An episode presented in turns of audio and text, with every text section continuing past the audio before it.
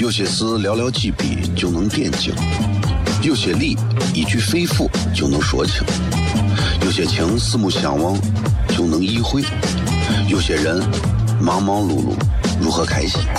每晚十九点，FM 一零一点一，最纯正的陕派脱口秀，笑声雷雨，荣耀回归，包你满意。那个你最熟悉的人和你最熟悉的事儿都在这儿，千万别错过了，因为你错过的不是节目，世界。低调，低调，Come on。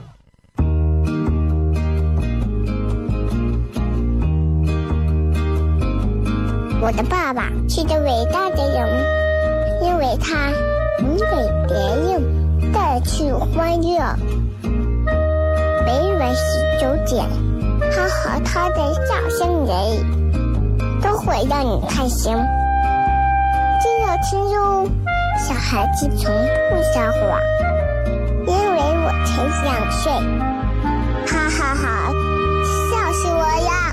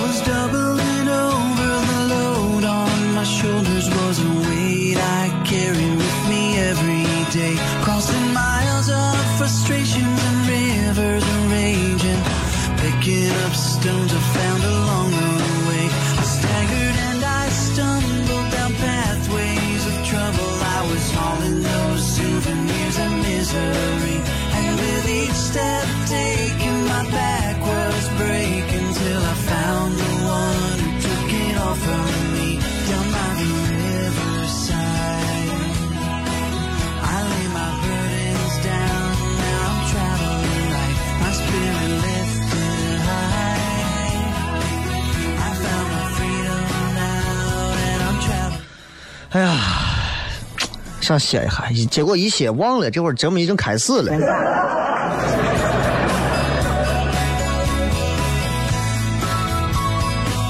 小声雷雨啊，今天 FM 一零一点一，呃，秦腔广播西安论坛。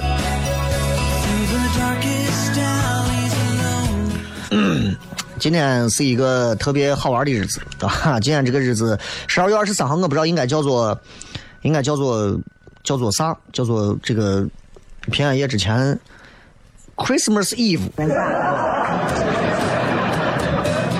今天我们的互动啊，今天是全程互动嘛，礼拜五，所以在今天的节目当中，我们也给大家抛一个小话题，你们也可以参与啊，发微博，直接在底下留言，就是说，如果呀，如果你可以回到过去去改变一件事情，你希望改变啥？啊，我都能想到，我要改变双色球的这个什么，我要是说一点儿正儿八经让人能听了以后觉得是有思想、有内容的一点啊，一听就是觉得你是真的是有所顿悟，对于人生是有所感慨的。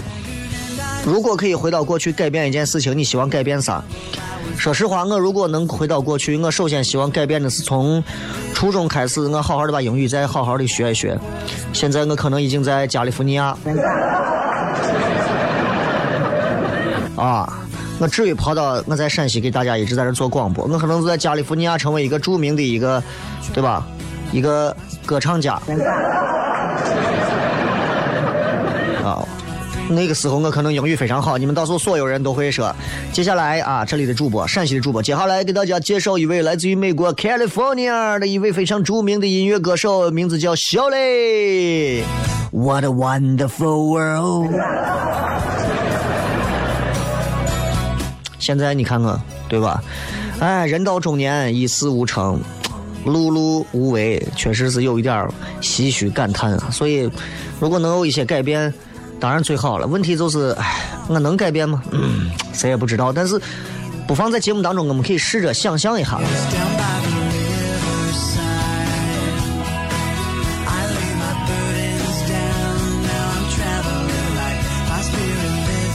经常有人会这么说：只要你现在开始努力，永远都不算晚。那我就想，既然永远都不算晚，那我为啥非要今天才开始？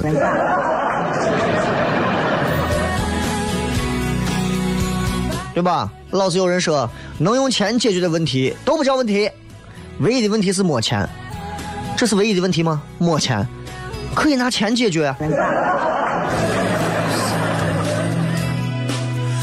对吧？有人说小雷啊，你说你不是说你懂礼貌吗？为啥还到处撅人骂人噻？我说我只是懂而已，很多事情咱都懂，但做不到啊。进段广告，回来之后笑声雷雨。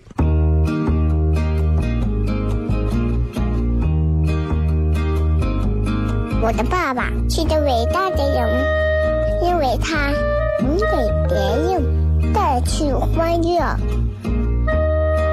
在洗手间，他和他的笑声人，都会让你开心。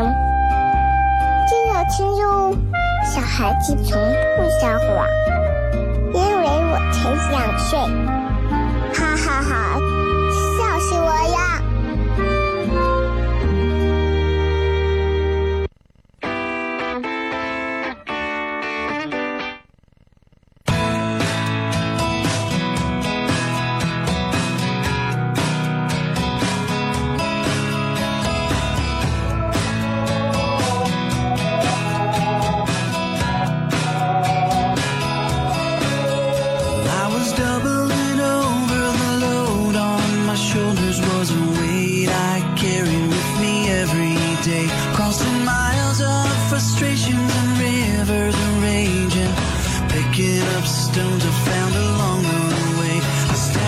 欢迎各位继续回来啊！这个笑声雷雨，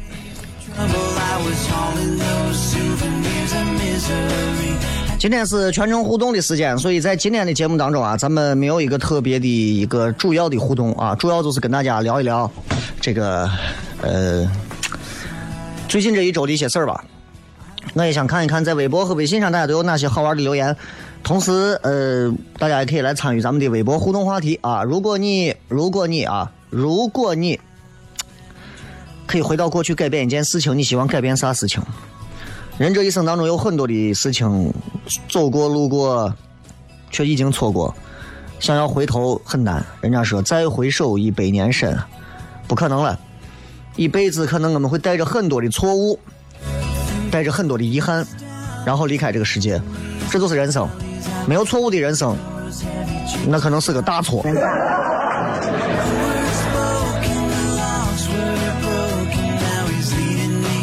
世界上啊，我跟你说，大多数的事情，不是说你想通了以后才觉得无所谓，是你无所谓之后才突然想通。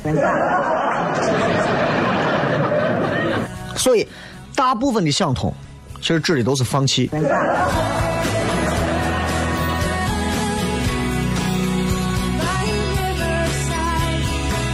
你看，再过一个礼拜，二零一六年结束了，所以我真的建议大家，嗯，尝试尝试新的一种生活方式，比方说早点睡觉，多运动，啊，不要再去吃夜宵了，不要抽烟，不要喝酒，早睡早起，杜绝那些不良的社交活动，养成一个良好的习惯。我告诉你，这是一个良性循环，久而久之，久而久之，你就一个朋友都没有了。哎，关于朋友，其实也是这样的，你会发现啊，现在啊，大家动不动张口闭口说朋友。二零一六年，你交了几个朋友啊？你交了几个知心真情的朋友吗？我跟很多人吃过饭，但是真正的哪个叫朋友，我似乎已经有点记不得了。好像那个叫朋友的词，在我的心中已经埋了很深了。啊！你在背后捅我一刀，我没有还手，说明我把你当朋友啊。那你捅我第二刀，我仍然不还手。我坚信你是我的朋友啊。你又连捅了我四五刀，我就是不还手。哎，说明我已经让你捅死了。捅死了我怎么还手呢？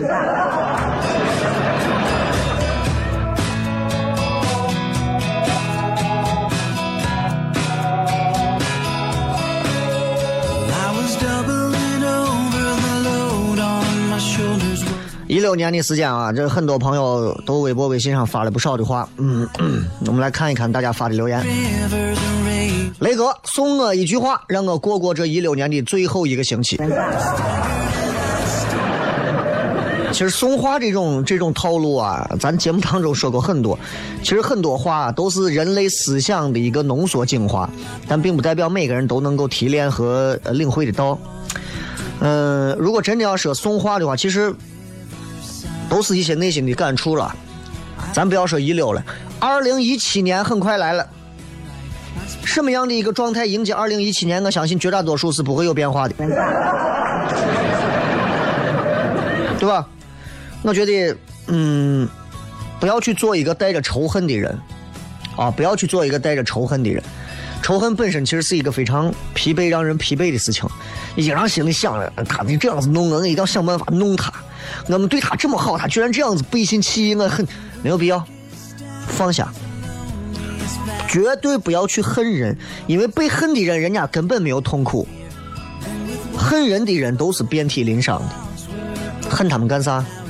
再值得恨，放下，不要恨。但是很多的人，百分之七十到八十的人根本做不到被仇恨遮住双眼，过了一年又一年，对吧？做的很多事情无外乎就是要证明自己的仇恨啊，然后去实现一些仇恨付出的代价，要不然就是缘分。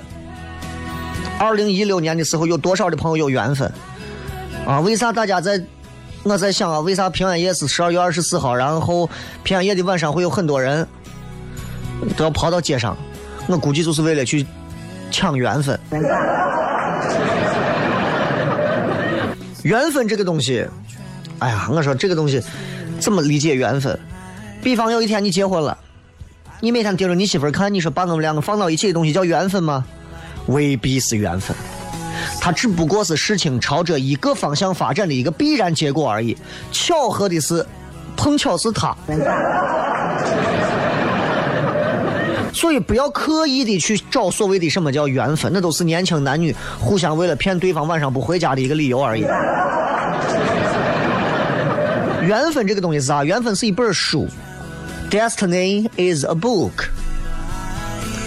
你要是随随便便翻着两页三页，像杂志一样翻着往过看，你可能会错过缘分。但是你读的太认真，你也会伤心、会失望、会流泪啊。飞机上一本杂志，你翻太认真，你看不下去，不经意翻过，你可能会错过某些绝妙佳句。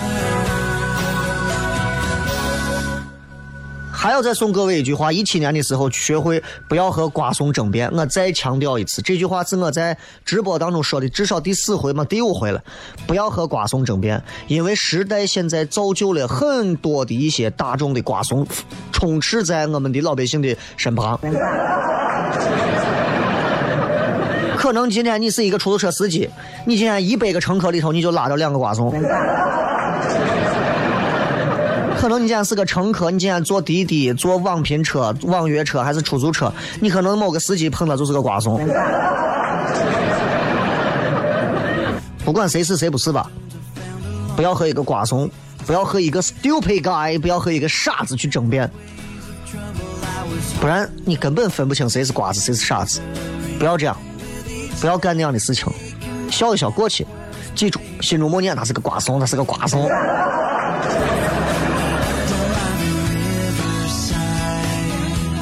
很多年轻娃在二零一六年这一年，学生娃跟我说：“我要考试，我要考级，我要考英语，我要考语文，我要研究生，我要博士后。”挺好的，我很羡慕那些学历比我强的人。我到现在为止，我没有戴过学士学位的那些学士帽啊啥的。啊，我很遗憾，我的人生也是有遗憾的。但是那些遗憾，并不会让我止步不前，它会加剧我想要去学习的一个欲望。啊，最近一直在看书。因为感觉到做这种节目是一种不断掏空的过程，不看书不行，啊，不看书要死。同样，你看在线下做演出，一场一场的，包括你看我们唐蒜现在来了不少这些演员们，不看书的，终将在这个舞台上死去；看书的，给自己的知识境界是方面不断的拔高的，才能往下走。你不要说这光是给学生娃说，每个成年人都是这样。你说你既然当局长了，当处长了，就是当了省长、市长，你就当国家主席，都得学习。这是咱中华民族的传统美德，都会学习，而且都懂得怎么样学习。你看咱的历任国家总理，你看看他们在外头接受接受，你看，比方说李克强跑到成都的一个什么一条街上，商业街上。谈到茶文化，谈到啥？你看看人家这个谈吐，啊，你把你放那玩儿，呃，茶嘛，能行呢？能可以吗？当然不可以，对吧？你看看习大大做的这个这么政府工作报告里面讲的那些话，引经据典那些词，那你以为我是靠百度抄出来的？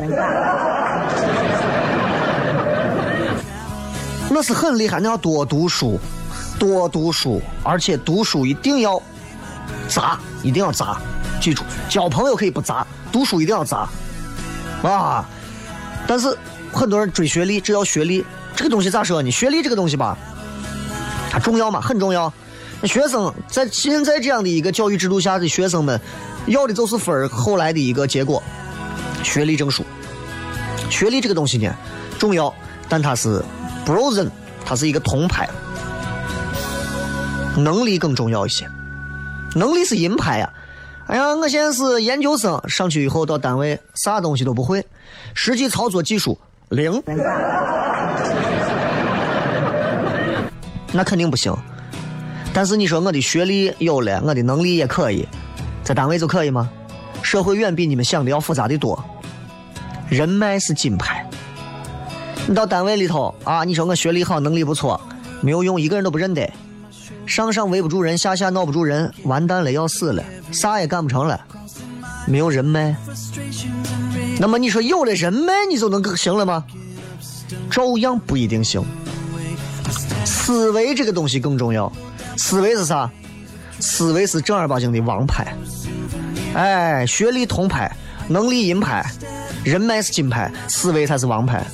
你看现在做很多的职业啊，稍微动点脑子的人家把事儿都做好了。思维在先，很多人说，你看王思聪这了我了，人家也不是纯靠钱，他也是有思维的，不然跟一个土大款有啥区别？介绍广告，回来片。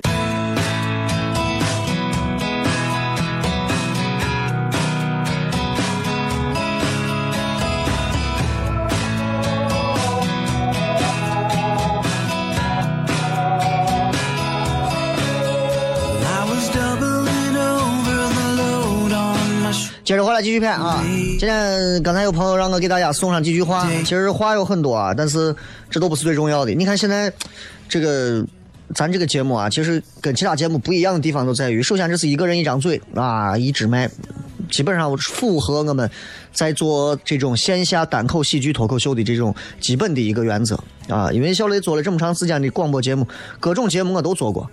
热闹的那种男女对播的节目，我做了很更多啊，尤其跟那个比较变态的复兴。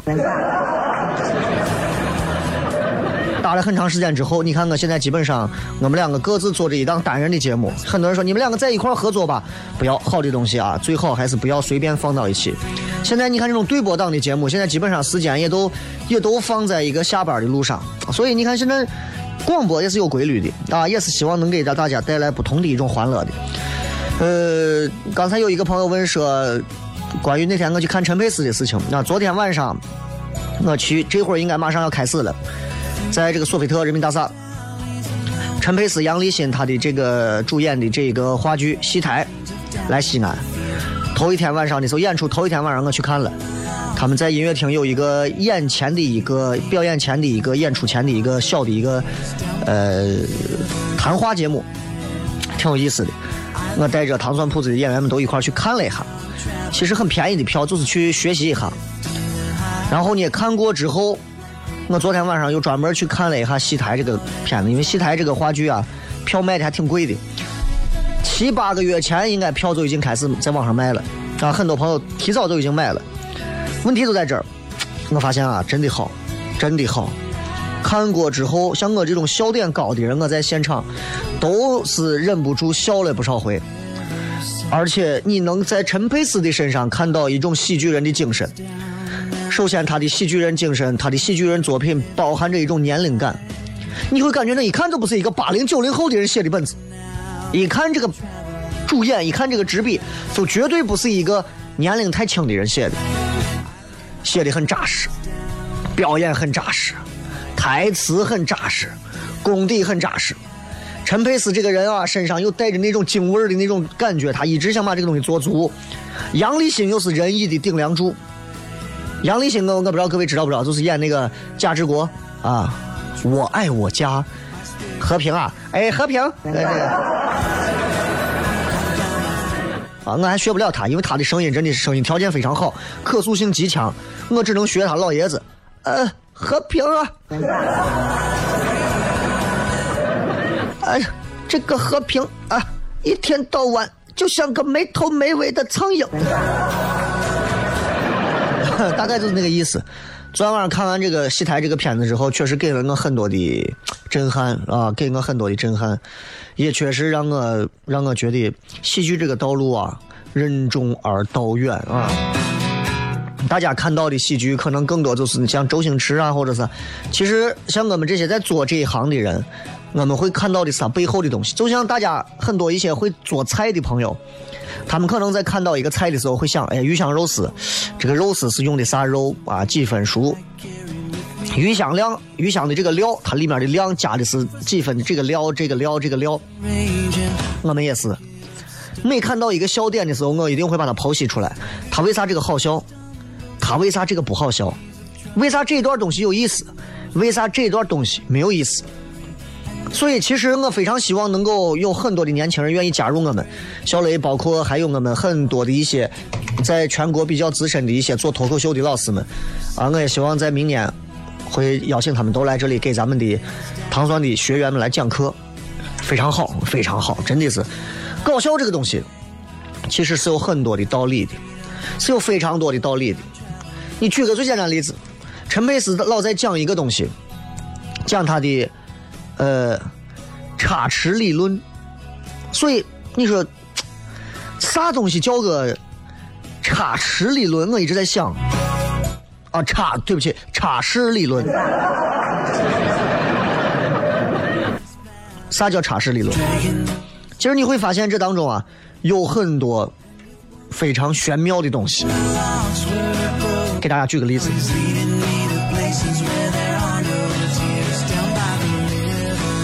你容我想一下，你比方说，你比方说，小雷我走上舞台，啊，就用陈佩斯讲当时举的一个例子，先给大家说一下。比方说，我走上舞台摔了一跤，大家可能哈哈哈哈哈哈笑一下啊，小雷摔跤了，出丑了，对吧？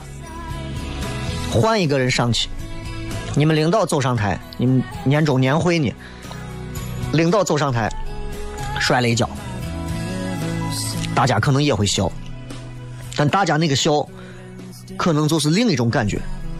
一个礼仪小姐，一个妹子走上台，不小心踩到裙子，啪摔了一跤，大家又哈哈又笑，这个笑又不一样，这个笑又包含着另外一层意思。比方说，一个书记，啊，区委书记、市委书记。人家要做报告，走上台，啪摔了一跤，底下的人也会笑，但是这个笑当中包含了又有别的意思，在这个当中，不同的笑就会有不同的感觉，所以各位，这个当中真的有很多值得琢磨的地方，有非常多值得琢磨的东西。周星驰的很多作品里头。驴得水的那些作品里头，驴得水的电影当中包含的这些东西，都是一个小人物。大家会觉得，为啥周星驰总爱演小人物？很正常。举个例子，举个例子，大家都知道，这就是一种差事理论。周星驰总是在《喜剧之王》的片子里头，把自己打扮的穿的，呃，西装、领带儿，对吧？皮鞋，非常的帅气。如果他现在出去以后开的是跑车，啊，然后给别人，给别人弄的是什么？给别人干的是，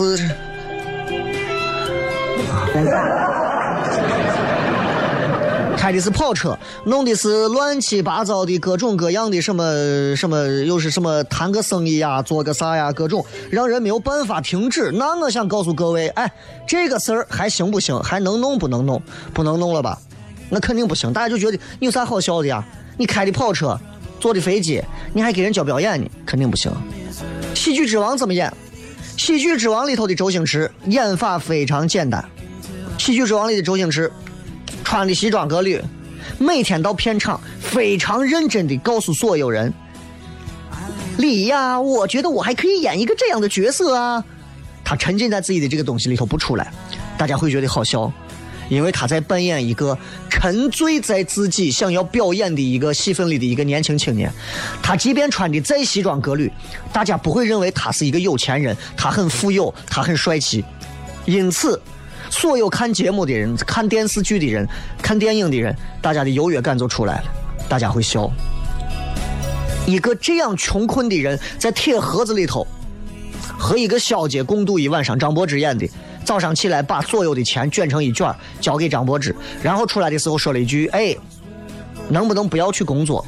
张柏芝回头说：“你养我。”周星驰说：“我养你啊。”大家会笑，甚至会触到内心最痛的一部分。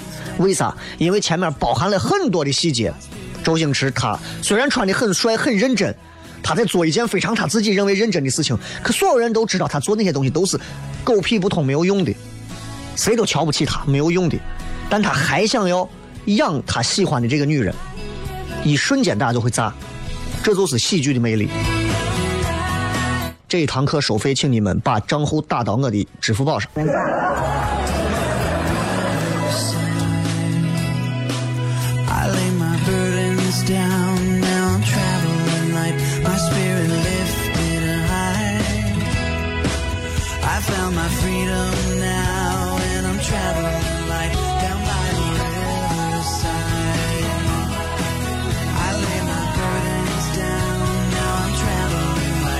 所以在喜剧方面，其实有很多值得跟大家探讨的东西。昨天看完陈佩斯之后，所有人都会都会觉得，包括我自己都觉得，我觉得我跟陈佩斯的套路是一样的，一个活在自己世界里的人。我在想讲到自己喜剧的东西的时候，讲到自己写的一个小本子的时候，想到自己内心情节的时候，我会沉醉在其中，无法自拔，无法自拔，然后会会想要我想出一个新的东西，我喜欢跟别人分享。但是如果你现在让我站到谈判桌上跟别人去谈判，接下来这个融资，我希望对方能给我出让百分之零点八三的股权，我弄不了，我弄不了，啊，所以没有办法，是让我生在西安，我最美好的十年光景放在了西安这个地方，但是我愿意把我所有的青春奉献在西安，我觉得总有一天，西安这个地方总会出现更多的喜剧方面的人才。你有没有发现西安本土一个都出不了，能出的都是在别人家电视台里。所以为啥很多人都在说，哎呀，我们做个别的都能挣钱，我们开个给人家送蔬菜的，我们开一个什么烂怂网上的什么购物的平台，我们开一个什么，我们都能挣钱。我们为啥非要做这个糖蒜铺子嘛？又不挣钱，一场演出一百个人，一个人三十八、六十八的票，啊，五六千块钱，三四千块钱，摊给每个演员，我还不够干啥的？为啥要做？总有一些事情值得我们坚持，这就是喜剧的魅力，这就是喜剧的伟大之处，也是笑声最重要的一个东西。这里是笑声雷雨，我是小雷。接下来时候，我们开始跟大家。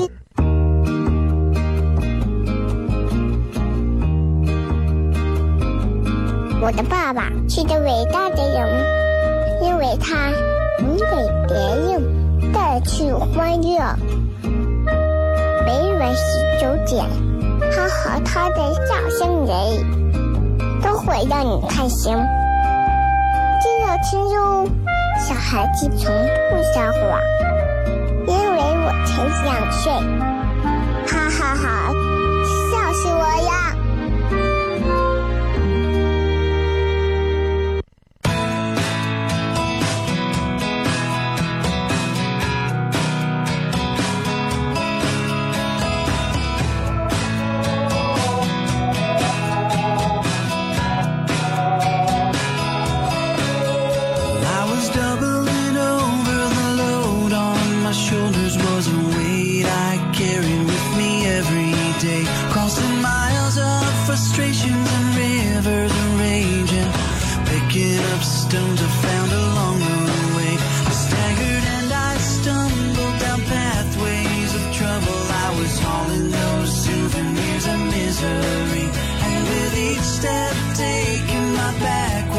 继续回来，笑声雷雨。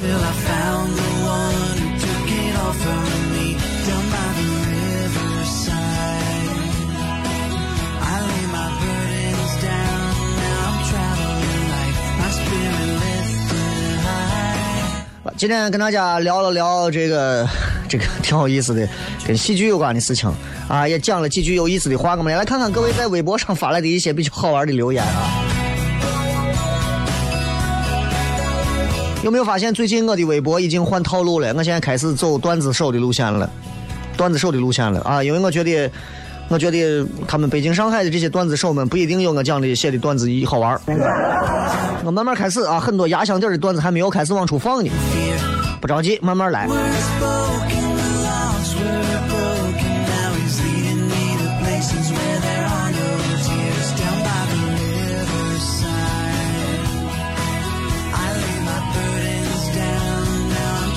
看一看啊，这个如果可以回到过去改变一件事情，你希望改变什么事情？张贤瑜说：“我曾经暗恋过的女娃，千万不要被我追上。怎么？现在她已经成你媳妇了吗？”蓦然浅笑说：“我不想干现在的职业，因为不想干现在的职业，就要回到过去，然后去重新改变一下。你也是脑子也是，你辞职啊！”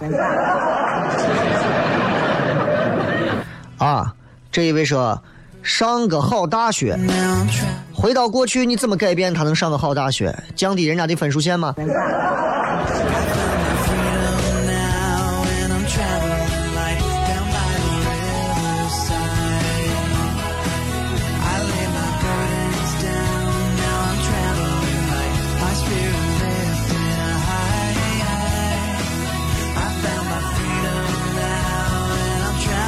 这个说呃，这个叫为什么说选择下海经商学王健林？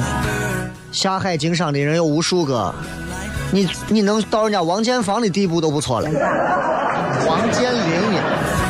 你能有人家王建房的一半的成就，我都已经服你服的透透了。哎呀，懒猫说希望回到分手的时候不纠缠、不哭不闹，给俩嘴巴子，然后潇洒的走开。怎么你以前不是这？你是很窝囊的分手吗？回忆说好好照顾我爸，不要让他走那么早啊！我们对于亲人的这种眷眷恋啊，真的是不一样，对吧？嗯，人呐、都得有走的这一天，所以我们不过是希望改变过去，重新让自己能够体会到亲情的存在。那么既然这样的话，不妨我们在还存在着一丝亲情的时候，多去温暖一下他。这就好像冬天的时候的那个暖被窝，不要着急掀被子，那点热气都跑光了，珍惜它，让它自己慢慢散，知道吧？腊肉说：“我希望自己考不上大学，不希望父亲因为给我凑学费去矿山打工，后来因为事故离开了我。子欲养而亲不待，如果一切能重来，那么还要在一块儿。一切的事情可能都是有始有始有终、有因有果的，但是不要因为这些事情就内疚或者如何，因为在父亲的眼中，他在做一件我觉得是非常伟大的事情，对吧？每一个父亲做的每一件事情，其实他们心中都会想着自己的孩子，包括我现在做很多事情，其实我真的不想做。不瞒各位，很多我现在的某些工作，说心里话，其实我内心是很抵触的，因为他真的让我一丁点儿都不开心。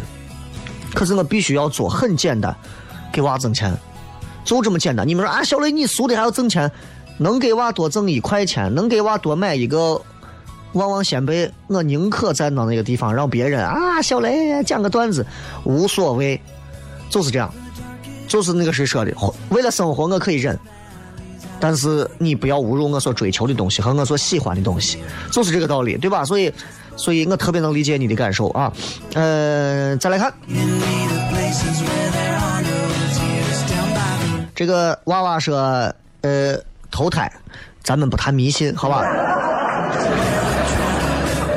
小小星言说，希望回到报志愿的时候，告诉自己不要去江苏了，啊，英语被秒成渣了，想去武汉，这样就不会异地军异地恋可以只啊异地军恋可以只有军恋了。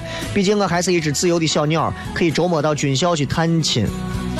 嗯，异地恋，而且是那个部队里面的爱人啊，所以不容易，不容易，真的是祝福，希望能坚持下去，啊，希望坚持下去。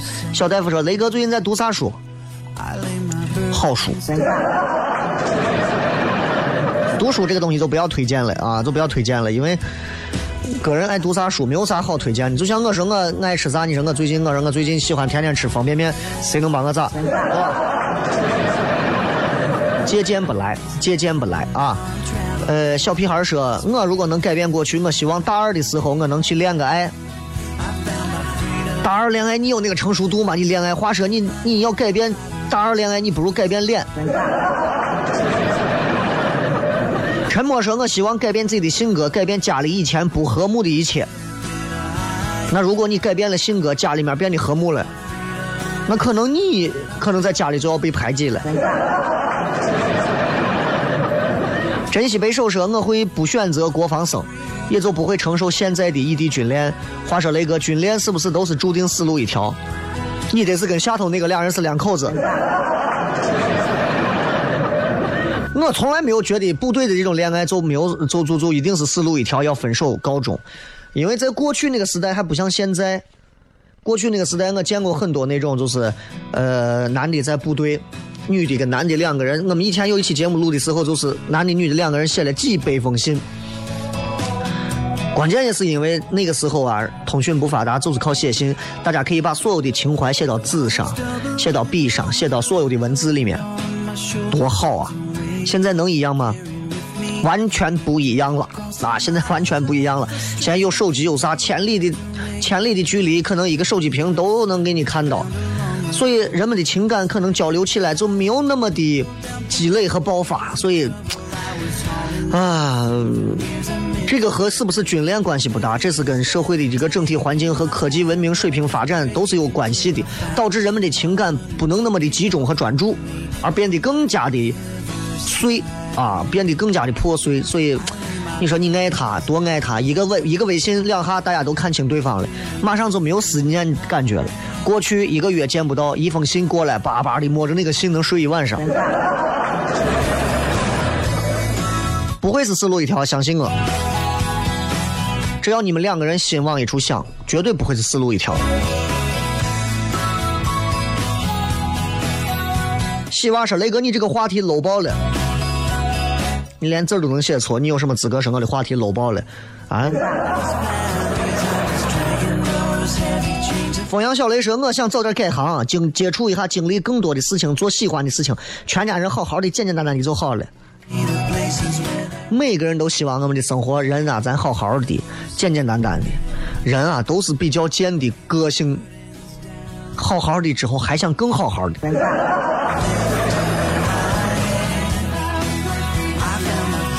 北京杨德轩说：“希望自己不要重情，被骗了，伤心了三年。情没有错呀，哎，重情一点错都没有啊。重感情如果是一种错的话，那这个世界上的渣子、渣男啊、渣女啊，那不就成宝贝了？重情不是错，往往是重情被伤之后，重新处理感情的方式，大多数人选择的是最错误的方式。”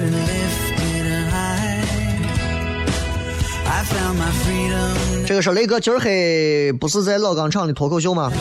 今天晚上有，对，今天晚上应该八点，现在马上开始了啊，应该马上就开始了。所以大家如果想要看的话，抓紧可以赶紧去看啊，这个机不可失啊，失不再来。啊、我等一会儿，我等一会儿就会过去啊，等一会儿我也会过去再看。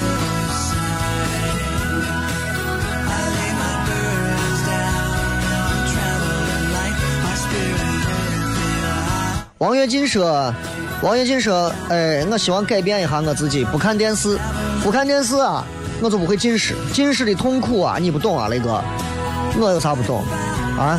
我的眼睛到现在两个视力都很好，我可能这辈子老了我是远视。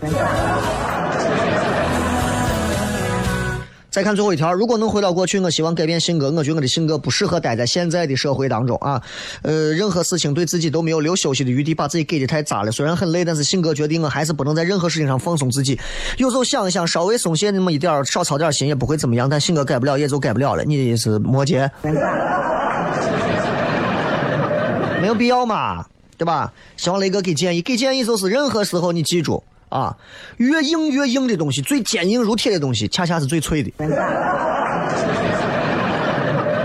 明白这个道理之后，我相信你会把自己，让自己就是能变得更加的放心和舒服一点，好不好？最后时间送各位一首好听的歌曲，结束我们今天的节目啊。嗯，就这样吧，拜拜。